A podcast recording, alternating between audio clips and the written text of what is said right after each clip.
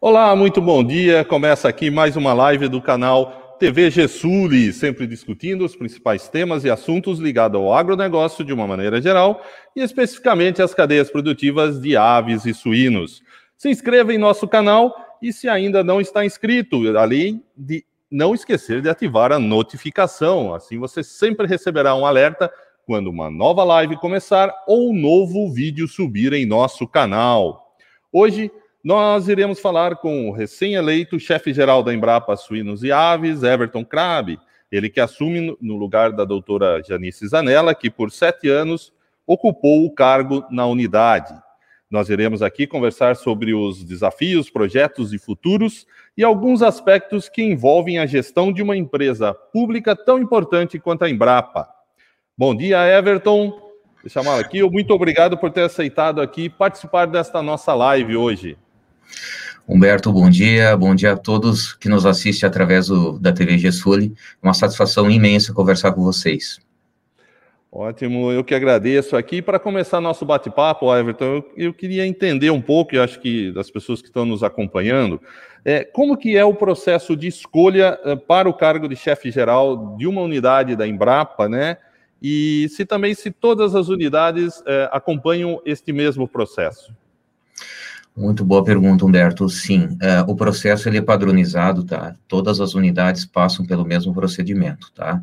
É, é um processo bastante aberto e transparente. Então, inicialmente, é elaborado um edital. Esse edital ele é publicado, então ele é público. Todo mundo consegue ter acesso e fica sabendo desse edital. E então, é, neste edital estão estabelecidos os passos que por onde passa todo esse processo seletivo, tá?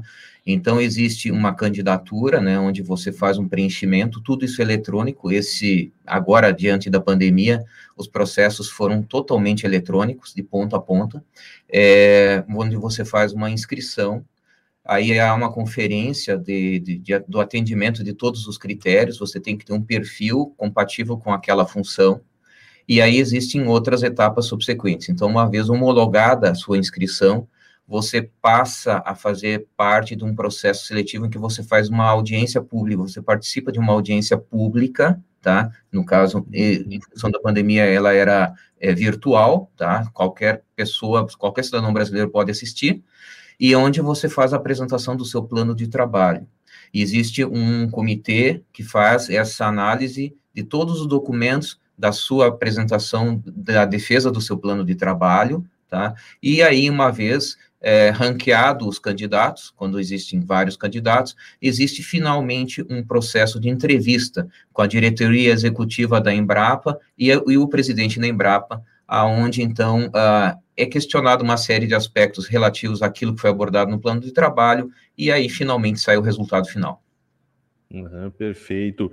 É, Everton, o senhor possui sim uma linha de trabalho específica, né? Vamos discutir um pouco esse ponto que pretende estar é, tá sendo implementado aí durante a sua gestão que está se iniciando. É, ou assim uma ideia inicial é, é dar continuidade ao, ao, trabalho que vem sendo desenvolvido até então na unidade. Veja, a, a, gestão anterior fez um grande trabalho. Nós temos que lembrar, né? Às vezes a, a gente analisa, né? É, olhando de fora e a gente não consegue ter a noção do que é o dia a dia de uma empresa pública e do que é o dia a dia de uma empresa que está um ano e meio uh, tentando sair dessa lógica de pandemia, aonde as rotinas são comprometidas fortemente, a vida de todos nós foi comprometida, né? Veja quantas, quantas mudanças aconteceram nas nossas vidas. Então, imagine um centro de pesquisa que lida com animais sistematicamente todos os dias, nós somos nossos plantéis, nós não temos uma situação em que nós temos, por exemplo, um vazio onde nós vendemos todos os animais, depois repovoamos. Nós temos animais 365 dias por ano. Nós temos linhas genéticas, conservação de material genético aqui dentro, isso tudo acontecendo no meio da pandemia, então foi muito difícil. Então, o que, que eu quero dizer? Que a gestão anterior foi brava e superou esse desafio, tá? E a, a transmissão desse, dessa, dessa gestão foi de elevadíssimo nível, foi muito profissional, como era de se esperar numa instituição como é a Embrapa, tá? É, nós, essa nova gestão, é, vai, é, obviamente, herdar e, e, manter todo o trabalho que está muito bem encaminhado, muito bem uh, uh, conduzido, e nós temos, obviamente, Humberto, também algumas, uh, alguns planos diferentes, que são frutos da nossa imaginação, da nossa leitura, da nossa interação com as cadeias produtivas, e também fruto das mudanças, porque a Embrapa, ela tem é, sistematicamente uma revisão dos, da sua estratégia assim por diante. Nós temos prospecções e, e, estamos antenados. Então, hoje o que nos move é a inovação. Então, a inovação ela é difícil de ser prevista e predita, né? Ela vem assim a, a galope. Então, claro que nós vamos ter que a, manter aquilo que vinha indo muito bem e vamos, obviamente, introduzir novas estratégias para que a gente consiga se manter é, dentro dessa, desse ambiente de inovação. Uhum. É, Everton, que, que, desafios que o senhor é, pontua aí dentro da área de pesquisas em suínos e aves, né, é, que terá de enfrentar ou direcionar para esses próximos anos? Veja, eu vejo assim a pesquisa de, sob dois ângulos, tá? Ah, nós, como instituição, uma empresa de pesquisa vinculada ao Ministério da Agricultura, tá? É, que tem a, a obrigação de gerar soluções para as cadeias produtivas, nós precisamos olhar a pesquisa de um ponto de vista prático, né? O que é que efetivamente o campo, o produtor, o criador de aves e suínos, no nosso caso, pode extrair do nosso trabalho. Essa é uma das frentes, tá? E a outra frente é a frente da inovação. O que um país como o nosso, que é um grande exportador, o principal exportador de carne de frangos, um grande exportador de carne de suínos, precisa fazer para que eles continue tendo essa inserção, essa importância e essa participação crescente a propósito no mercado de proteína de origem animal quando a gente fala de aves e suínos, tá? Então são duas frentes muito diferentes às vezes. A gente tem muita dificuldade em fazer o atendimento daquele produtor e daquele é, consumidor que é extremamente exigente. Então, esse é um dos desafios. O que, que eu vejo para responder a sua pergunta? Os desafios, pra, na, na minha ótica, e eu tenho discutido isso internamente com todas as equipes, é a sustentabilidade das nossas cadeias de produção. Primeiramente, inclusive, econômico, né? Eu vejo muita dificuldade, por exemplo, hoje, com uma realidade onde nós temos os custos de milho e soja, tudo bem, que é globalizado, nós temos essa tendência mundo afora, mas eu vejo um, um grande gargalo que é a questão logística dentro, dessa, dentro desse todo. Porque veja que a área de produção de aves e suínos é do sul. Nós temos 70% da suinocultura nos três estados do sul, 65% da produção de frango de corte nos três estados do sul. No caso da produção de ovos, já ela já é mais distribuída. Considerando que essas duas cadeias de produção de proteína animal, frangos e suínos, estão no sul, nós precisamos entender que a nossa é, concentração de produção de milho e soja, que é a base alimentar dessas duas cadeias, está no centro-oeste e rumando norte e inclusive nordeste, né? Nós temos a região do Mato Piba aí, tudo mais, com uma perspectiva extraordinária de crescimento de grãos.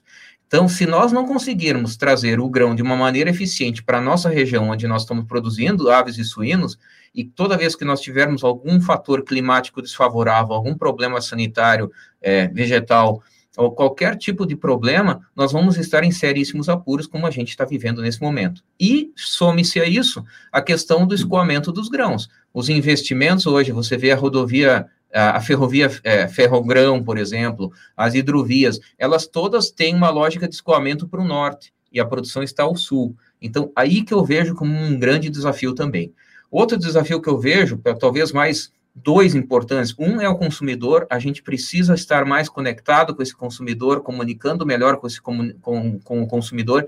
E, e a outra questão é a questão sanitária. Felizmente, nós estamos imunes a isso até um presente momento, mas a gente sabe, e olhando o cenário mundial, a quantidade de problemas sanitários que tem tanto aves quanto suínos, tanto a influenza aviária, por exemplo, nós tivemos casos de PED, PIRS, aí agora com a peste suína africana, é, felizmente nós não temos isso ainda, mas não podemos assegurar de que isso aí não acabe chegando até o nosso país, e isso seria catastrófico. Então eu vejo aí sanidade, competitividade, custo e, ma e matérias-primas, e o consumidor como peças-chave nesse processo.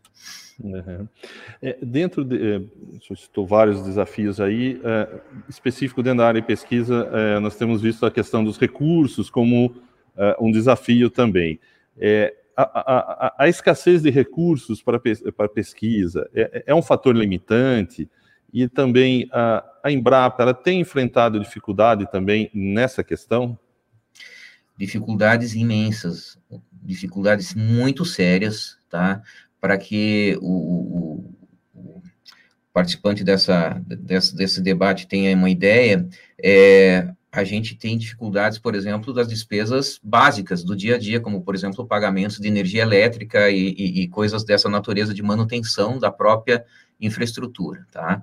É, nosso corte em termos de recursos para pesquisa também é muito forte. Nós temos, até o momento, 16% do recurso projetado liberado assegurado. Então, imagine como que você atende uma série de projetos quando você só tem 16% do recurso, tá? E isso aí, a gente não vê uma grande mudança para os próximos anos, tá? É uma tendência. O que nós precisamos fazer é que nós, como instituição de pesquisa, precisamos repensar o nosso futuro, tá? E começar a trabalhar dentro de uma outra lógica, que é uma lógica de inovação aberta. Nós precisamos trabalhar com a, o sistema privado e menos dependente do recurso público, tá? Porque realmente o, o, o, recurso público ele vai ficar cada vez mais escasso e, obviamente, agora em função da retração econômica, pandemia tudo mais, isso se agravou ainda muito mais. Então, a nossa meta em termos de, de, de pesquisa para o futuro é trabalhar muito, muito, muito próximo das empresas privadas, desenvolvendo tecnologias é, aqui brasileiras com essas empresas privadas para realmente melhorar nossa, as nossas condições de produção. Tecnologias, por exemplo, em cima de plataformas eletrônicas, utilizar melhor os nossos recursos genéticos, utilizar melhor a biotecnologia, é, a genômica, é, a questão da sustentabilidade, o ESG, né, que é tão debatido hoje, que tão seriamente é, é incorporado dentro do dia a dia das indústrias. Então, é isso que nós precisamos fazer. Uhum. É, Everton, você até citou a questão da inovação aberta, que eu quero é, discutir um pouquinho, mas um, só um pouquinho mais para frente. Antes disso, eu queria falar um pouco sobre a questão do plano diretor da Embrapa, né? Embrapa é, Nacional, ela possui um plano diretor, né? O último, uh, que é a sétima edição, que corresponde ao período 2020-2030. É, assim, para nós entendermos um pouco como que esse plano influencia nas decisões é, por áreas de pesquisa, né, focos é, de direcionamentos que vão ser tomados ao longo, por exemplo, desse período de 10 anos, que é a proposta desse sétimo plano diretor. É uma boa pergunta. Na verdade, assim, a, a sociedade espera soluções de pesquisa da gente, tá? E a gente é, faz parte de uma empresa imensa, Tá? Eu vejo que nós todos que somos da Embrapa temos um orgulho imenso de fazer parte dessa, dessa instituição. A Embrapa tem uma trajetória, uma história riquíssima, ela foi e segue sendo muito importante, mas claro que diante dessa uh, da forma como a, a, informação se propaga, é tudo muito virtual, tudo muito rápido, tudo muito líquido, é muito difícil uma, uma estrutura grande como a Embrapa é, conseguir se manter assim tão na vanguarda do ponto de vista tecnológico. É, a Embrapa tem 43 centros, tá? É, distribuídos no território nacional. Nós estamos, nós temos colegas em, em, lá no extremo norte do país, lá no extremo sul do país, nós somos mais de 8 mil pessoas trabalhando em pesquisa. Então, o que, que eu quero dizer com isso é o seguinte: nós precisamos obviamente, de normas e critérios e organização dessas informações, porque imagine um gestor que está lá em Brasília, como é que ele vai gerir todas essas ações de pesquisa se não tiver um esqueleto, uma estrutura, uma lógica de é, condução dos trabalhos. Então, o PDE, que é o Plano Diretor da Embrapa, ele visa isso. Ele tem o propósito de buscar junto às cadeias produtivas as expectativas e as necessidades e organizar essas expectativas dentro de uma de, de, um conjunto de metas e estratégias, tá? Então, é, é, é isso que, que, que, faz o PDR. E nós, todas as nossas ações, elas estão, de certa forma, conectadas com esse PDE, onde nós é, posicionamos cada uma das ações dentro de cada um desses objetivos estratégicos, objetivos de gestão e assim por diante.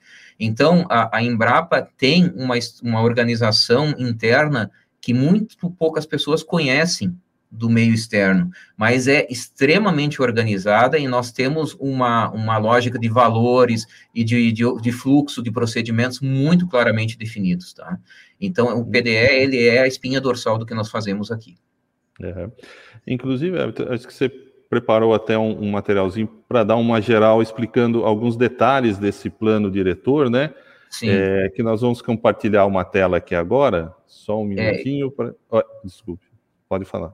Sim, sim, eu, eu considero que é importante porque isso vai me ajudar um pouco a mostrar para o pro, pro participante dessa nossa discussão aqui a entender um pouco de como que a gente trabalha é, essa lógica do PDE, tá? Nós temos é, os desafios, né, as oportunidades que nós mapeamos, então, em três grandes grupos, tá? Nós precisamos de um aumento de qualidade e eficiência produtiva, né? Essa é uma discussão que vocês todos, né, aí de casa, sabem, né, e é a discussão, e é também essa, essa lógica de que a gente vem sendo criticado, de que a, a, a, o agro brasileiro não é sustentável, que é exatamente o oposto, nós temos o agro mais sustentável do mundo, tá?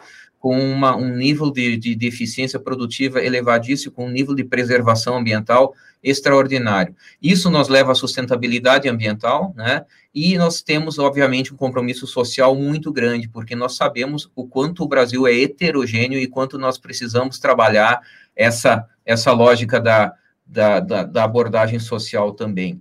Veja como que a gente Centro Nacional de Pesquisa de Sonhos e Aves vai fazer pesquisas que façam ou que abordem aspectos sociais, por exemplo, de organizações de produtores do Acre, por exemplo, ou de alguma outra região longínqua da gente. Esse é um grande desafio. Isso é algo que a gente está tentando mapear e tentar e, e, tentando criar aí ferramentas de alcançar esse, esse ambiente, tá? E nós temos é, que estar sempre atentos à necessidade de ampliar essas parcerias com o setor produtivo, aquilo que eu falava antes, né, de depender menos do recurso público e buscar fontes de financiamento com as empresas. E hoje a, o, a nossa organização, tá, ela está pautada em valores, tá? Nós, o valor número um é inovação, depois sustentabilidade, conectividade, tá? Respeito, o ambiente com interno e com o ambiente externo, tá? É, nós temos é, confiança, integridade e nós temos excelência como os valores. E aí nós temos aqui três grandes tá, objetivos estratégicos, e isso é algo que a Embrapa está trabalhando muito fortemente, de otimizar melhor a nossa estrutura. Nós temos muita estrutura hoje, tá? E nós temos muita dificuldade em função da redução do quadro de pessoal, tá? Em função de, de ociosidade, obsolescência. Então, nós estamos fazendo um trabalho muito forte hoje de revisar, é, revisão da nossa infraestrutura e tentar racionalizar os nossos recursos para tirarmos mais proveito do que nós temos. E, de outro lado, nós temos os, os objetivos estratégicos finalísticos, tá? E isso aqui é fruto de, uma, de um diálogo que a gente tem com as cadeias produtivas. Então, aí nós temos, por exemplo, foco em biomassas, energia renovável. Então, tudo isso aqui nos norteia, tá, em relação às nossas grandes ações de pesquisa. E o que nós queremos como impacto final, tá, nós queremos agregação de valor, nós queremos aumento da produtividade, nós queremos uma inclusão produtiva, nós queremos uma redução de custos e nós queremos uma sustentabilidade da da agricultura. Então, quando nós temos demandas de pesquisa ou algum dos nossos técnicos vem com uma proposta, a pergunta que nós fazemos é o seguinte: isso que você está propondo ou que você percebeu que a cadeia produtiva precisa tem impacto, dialoga com um desses cinco impactos aqui, aumenta a sustentabilidade, reduz custo de produção, uh, permite uma inclusão produtiva, aumenta a produtividade ou agrega valor? Sim. Bom, então ele essa proposta adere àquilo que nós estabelecemos e que nós temos como meta dentro do nosso plano diretor e a gente dá seguimento às nossas pesquisas. Então é basicamente isso que orienta o nosso, os nossos passos sistemáticos de pesquisa. Uhum. Certo. Voltando agora à nossa tela aqui, é, inicial aqui, deixa eu só um minutinho. Perfeito. É, Everton, dentro desse período aí de 10 anos, é, você tem, claro, um direcionamento, inclusive ter metas e tudo mais. É, uhum. Nesse período de 10 anos, há algum período é, neste meio onde se faz uma revisão ou se faz se esse é o mesmo caminho? Como que funciona esse processo dentro do plano diretor? Sim, é, nós temos é, tanto uh, a nível é, nacional, tá, um conselho de administração e um conselho que nos ajuda na, no diagnóstico de, e, e ajuste eventualmente da nossa do nosso rumo, tá? E nós temos também dentro das unidades uh, um, os conselhos assessores externos que são compostos por técnicos, tá? Que a gente mapeia em função das diferentes áreas e, e das afinidades das nossas cadeias de produção, que nos ajudam na, no direcionamento. Então, o que que acontece? Nós temos o PDE como o grande marco orientador, mas havendo necessidade, em função de alguma alteração pontual, alguma algum fato inesperado nessa leitura do período de 20 a 30, porque nós fizemos uma leitura lá atrás e imaginamos um cenário de 20 a 30. Não significa que esse cenário vai ser realmente esse. Havendo uma necessidade, a gente sim pode fazer um ajuste tá? É, e, e, tentar é, acertar um pouco melhor a nossa, a nossa carteira de pesquisa, tá? Mas é, isso é feito em cima de uma loja, em cima de uma organização, em cima de uma estrutura, em cima de, de pessoas técnicas que nos aconselham para fazer esse procedimento.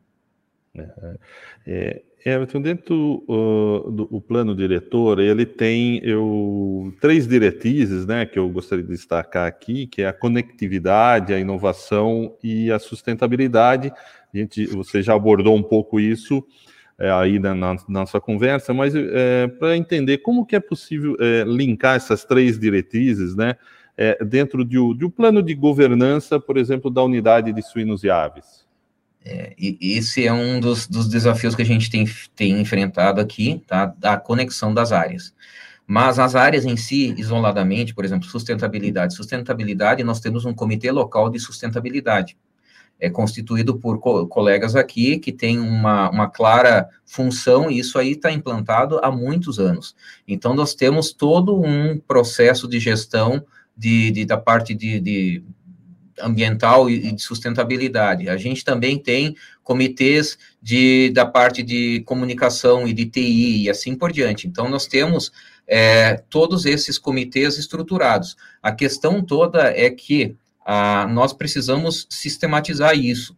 E a Embrapa está indo muito forte para um ramo, para um, essa frente de conectividade. Então, nós, a Embrapa tem feito ah, investimentos muito grandes no sentido de ferramentas eletrônicas para trazer todas essas informações e unificar isso e gerar indicadores de sustentabilidade, indicadores de, de, de, de rendimento, de, de, eficiência, assim por diante. Então, é, existe um trabalho muito grande nesse aspecto. Então, há um investimento é, fortíssimo na parte de conexão dessas, desses diferentes setores.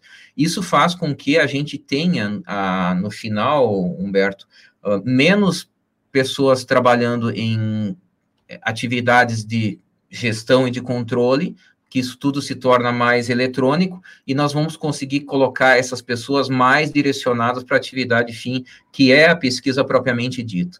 Então, esse é o nosso, o nosso desafio. Nós estamos no meio desse processo, então é bastante complexo para nós, porque nós estamos, uh, ao mesmo tempo, conduzindo pesquisas, ao mesmo tempo fazendo é, é, conexão de, de, de, ferramentas e assim por diante. Então, é, o dia a dia para nós tem sido bem pesado aqui, mas a gente está otimista, a gente sabe que isso aí vai nos dar grandes resultados.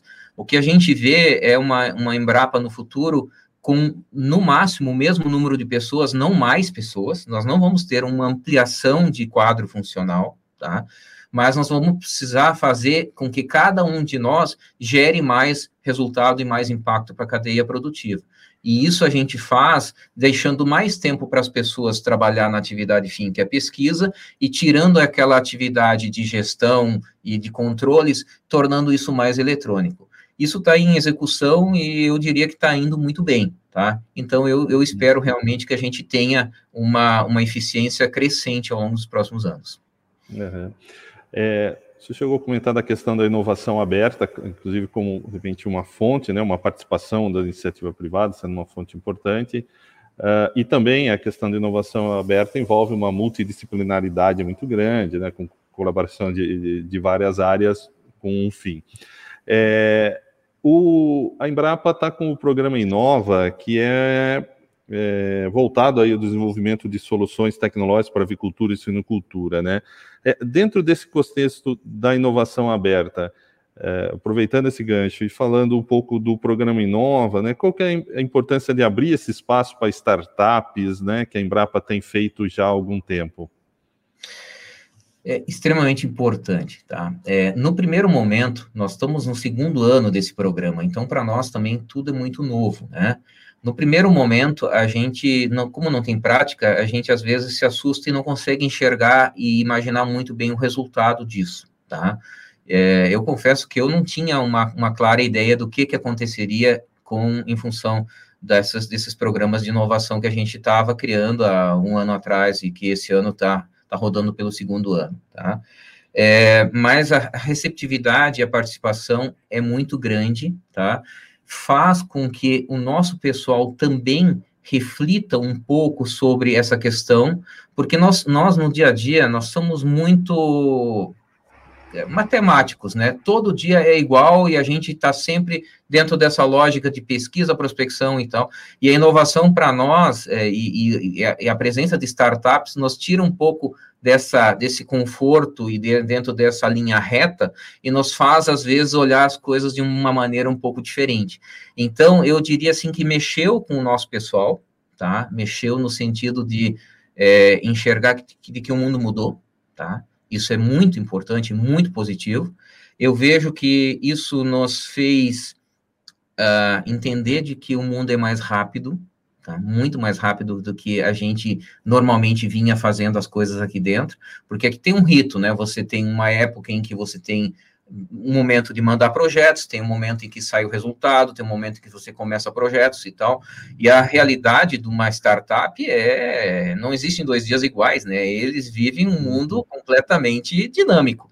E isso aí, de certa forma, no bom sentido, contagiou muitos dos nossos colaboradores aqui. E foi um choque, assim, no bom sentido. Então, isso é muito bom.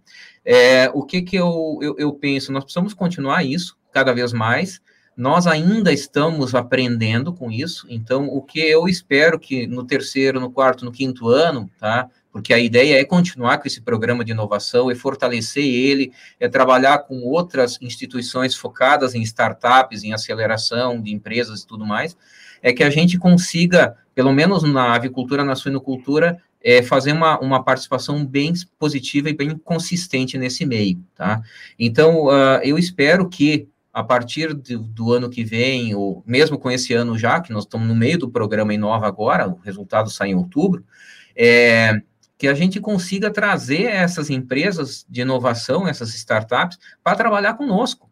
Porque muitas coisas que nós temos como infraestrutura necessária para desenvolver produto e tecnologia, mais aquela vontade imensa que esse, esses potenciais é, novas empresas e novos é, é, pensadores, novos cérebros têm, pode dar uma, um, uma, uma, uma liga fenomenal e pode gerar grandes resultados, como tem sido em outras realidades, em outros mercados, em outros países. Então, essa é a nossa expectativa. A gente, eu, eu particularmente penso que não tem volta. Esse é o caminho e precisamos trabalhar isso mais e mais, fomentar, trazer a criatividade para cá, unir com a nossa infraestrutura que é muito boa, muito, muito bem é, é, é estruturada e fazer a coisa acontecer. É, o, é o caminho.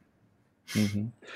É, eu queria falar um pouco da questão da transferência de tecnologia, né, da transferência é, que é extremamente importante e, e é, está entre os fins da Embrapa para desenvolver pesquisas, gerar soluções e tecnologias. É, como que o senhor pretende trabalhar é, essa área nesse aspecto de transferência de tecnologia, de dinamizar é, esse processo durante a sua gestão? É, na verdade, Humberto e, e, colegas que nos assistem, a, a, questão é a seguinte: a própria Embrapa, e na minha opinião, muito fortemente acelerado pela pandemia, fez um esforço e segue fazendo um esforço muito grande de usar plataformas eletrônicas, né? Então, nós estamos é, hoje mudando muito a nossa lógica de transferência de tecnologia, daquela transferência física, presencial, por uma transferência mais virtual, tá? Então, isso vem acontecendo, e isso dialoga com aquele ponto que nós falamos anteriormente da conectividade, né? é, a conectividade em si, ela está evoluindo, né, os meios vêm 5G e assim por diante, né, então nós temos aí um, uma, uma perspectiva. Para mim, o mundo mudou depois da pandemia completamente, tá, e nós vamos ter uma nova transferência de tecnologia, com certeza. E a transferência de tecnologia, ela provavelmente, ela vai também contar com ações como startups focadas em transferência de tecnologia também, Tá? Nós temos alguns modelos já, já internalizados aqui, que a gente já está trabalhando, é, focados em determinados nichos ou, ou, ou, ou áreas, e, e, que tem tudo para prosperar. Então, eu vejo a transferência de tecnologia cada vez mais virtual, mais rápida e mais é, também feita para cada realidade. E as ferramentas é, estão aí, né? A eletrônica está aí, Uh, e, e eu, eu, vejo o futuro da transferência de tecnologia no nosso negócio de aves e suínos muito diferente do que vinha sendo feito hoje, tá? E também muito, nós temos trabalhado muito nessa questão de trabalhar a organização das informações no sentido de apoio tanto do produtor quanto dos, das, dos órgãos ambientais e assim por diante também, que é muito importante. Então, juntar toda, toda a informação que nós temos para mapear oportunidades, riscos, gestão ambiental e tudo mais. Então, é, vamos ter outro momento. A transferência de tecnologia, ela vem dentro de uma outra roupagem e vai ser muito diferente, tá? Então, claro que eu, eu também entendo que nosso país ainda tem uma heterogeneidade muito grande de acesso aos meios digitais, tá? É, algumas regiões estão bem atendidas, outras nem tanto isso é algo que depende de política pública e tal, mas à medida que isso aí for evoluindo para para ser bem objetivo, é, nós vamos ter uma outra realidade. Você vai resolver seus problemas de avicultura e sinocultura com smartphone. E é, é isso que eu vejo no futuro. Uhum. Dentro desse contexto, Everton, é, nós temos visto uma iniciativa, por exemplo, da unidade com, é, de estar tá investindo, implementando soluções como o canal no YouTube, é, usando mídias digitais de uma forma diferente. Quer dizer, é, isso se tornou uh, uma forma de se também, não só diante da pandemia, mas pós-pandemia, vamos assim dizer, de chegar até o produtor, de chegar até os técnicos, de chegar até o campo com essas informações, com os resultados dessas pesquisas. Sem dúvida, sem dúvida. É, veja, hoje é, é difícil da gente imaginar a nossa assistência técnica rural como ela era tempos atrás, né? Ou como ela vinha sendo feita até nem tanto tempo assim, onde você tinha um técnico dirigindo um veículo, se deslocando por, sei lá, uma hora para chegar até a propriedade, atender o produtor, às vezes não encontrando o produtor naquele horário, depois retornando. Isso não é uma, uma forma eficiente de, de, de, assistência técnica, de, de, transferência de tecnologia. Então, hoje, você pode, por exemplo, poder oferecer para o produtor que ele assista uma determinada informação técnica a, nas 24 horas do dia, de acordo com a disponibilidade dele, deixar um canal aberto para que ele possa retornar com alguma pergunta pontual, alguma dúvida pontual, é um novo momento. Então, eu penso que por, as próprias é, empresas de assistência técnica, é, a nível de, de, das unidades federativas, elas também estão trabalhando e se reinventando, elas vão, com certeza, também para plataformas eletrônicas. Então, uh, não temos outro caminho. Eu não vejo outra alternativa, Humberto, honestamente. E esse é, na minha, na minha visão, um grande divisor de águas. Só que, assim, é, isso é importante, é interessante, é economicamente atrativo, só que também, de novo, como uma instituição de pesquisa, você passa o conhecimento em um clique de ou um apertar de, um, de uma tela de, de, de, de, smartphone. Quer dizer, as informações elas fluem, fluem, fluem com uma velocidade tão grande, a, a, a grande, esse é uma, um medo meu, né, um, um, um, receio meu, é qual é o nível de reposição de informação que a gente vai ter porque por aqui eu preciso ter um experimento de 45 dias com frango de corte, preciso ter um experimento de 100, 120, 150 dias com suínos, para gerar uma informação que o usuário vai poder extrair numa apertada de tela de celular. Então, a, a, o equacionamento dessas informações é que, na minha visão, é o grande desafio, né? Porque senão, daqui a pouco, é, vai haver uma demanda, eu não tenho, como instituição de pesquisa, uma capacidade de gerar tantas informações novas de acordo com a demanda que tem lá na ponta, sabe? Então, esse, mas isso aí faz parte, todo o processo de desenvolvimento tem esses, esses é, desencontros de fluxo, e faz parte, vamos em frente, eu acho que nós temos que trabalhar e não superar, esse é o caminho. Uhum.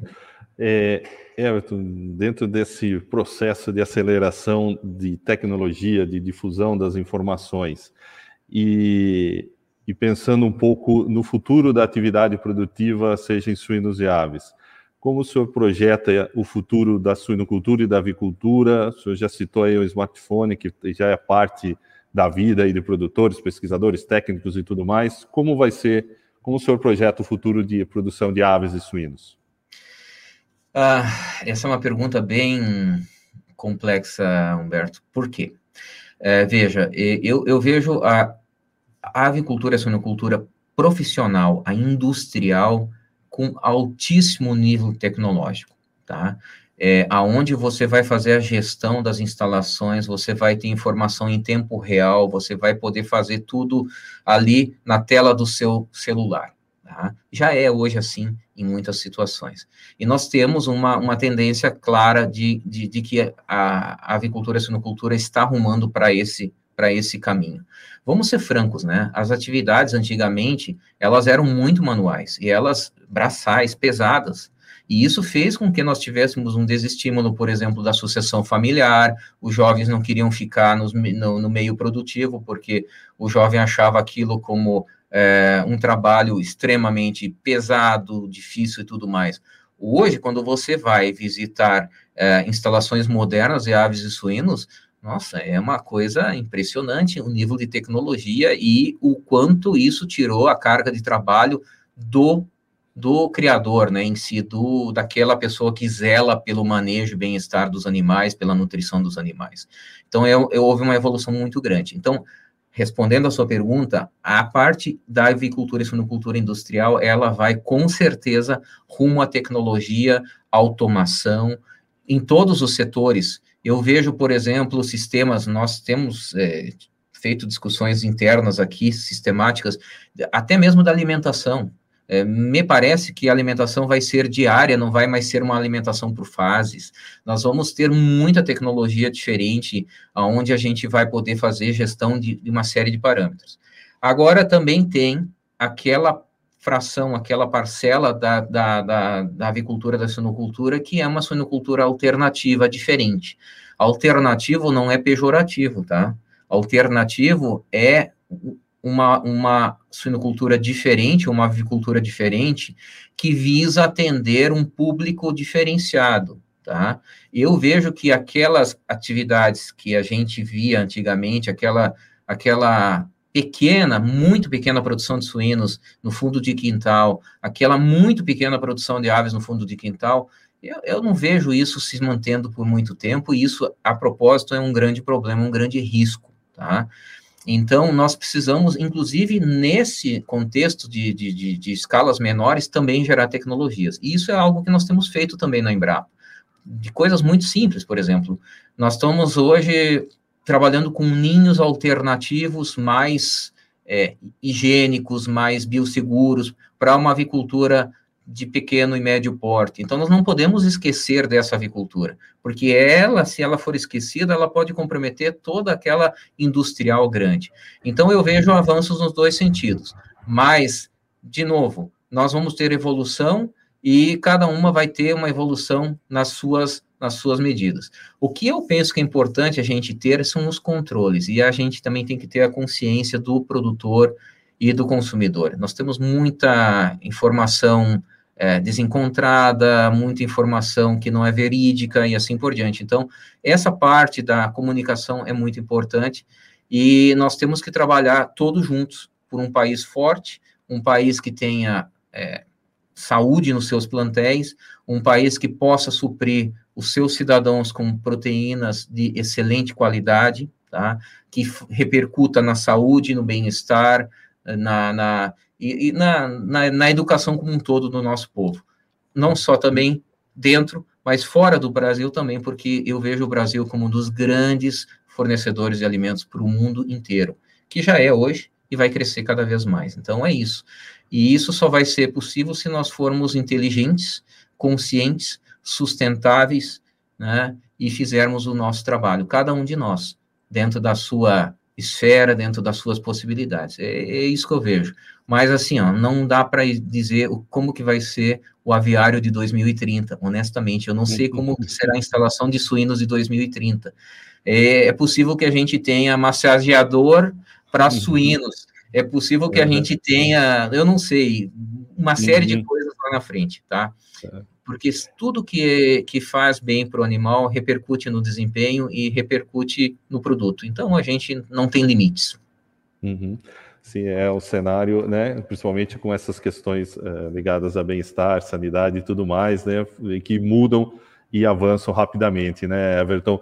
Eu gostaria imensamente aí de agradecer a sua participação, Everton. Muito obrigado. Acho que foi um bate-papo aí é, bem esclarecedor sobre futuro, papel da Embrapa e avanços tecnológicos. Muito obrigado, Everton. Eu agradeço imensamente, é uma satisfação grande. Eu me empolgo demais quando eu falo sobre essas tendências, essas, essas, pesquisas.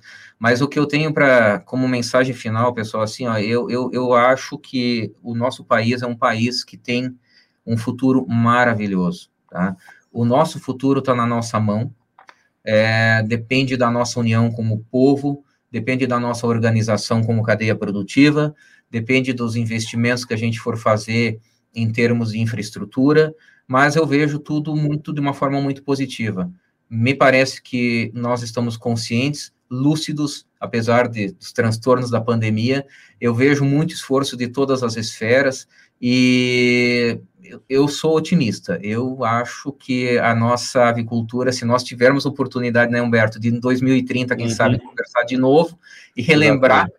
2021, quantas coisas provavelmente vão, vão ser diferentes e vamos. É, é impossível dizer qual vai ser o desempenho de um suíno em 2030 com precisão hoje. O que é certo é que o suíno e o frango e a poideira com certeza vão produzir muito mais e muito melhor daqui a nove anos. Isso é certo. E vai parte disso virar da, da ciência, parte disso virar da, da população como um todo, tá? Agradeço imensamente, um abraço a todos que nos assistem. Eu que agradeço ao Everton e também agradeço a todos vocês aqui que nos acompanharam nessa live hoje. Lembrando sempre que se você ainda não se inscreveu no nosso canal, se inscreva no canal TV Gessur e ative a notificação receba sempre então o alerta, né? Sempre que uma nova live começar ou um novo é, vídeo subir no nosso canal. Com trabalhos técnicos de Charlize Rocha, Viviane Camões. Encerro aqui a nossa live hoje. Muito obrigado, um bom dia, até a próxima.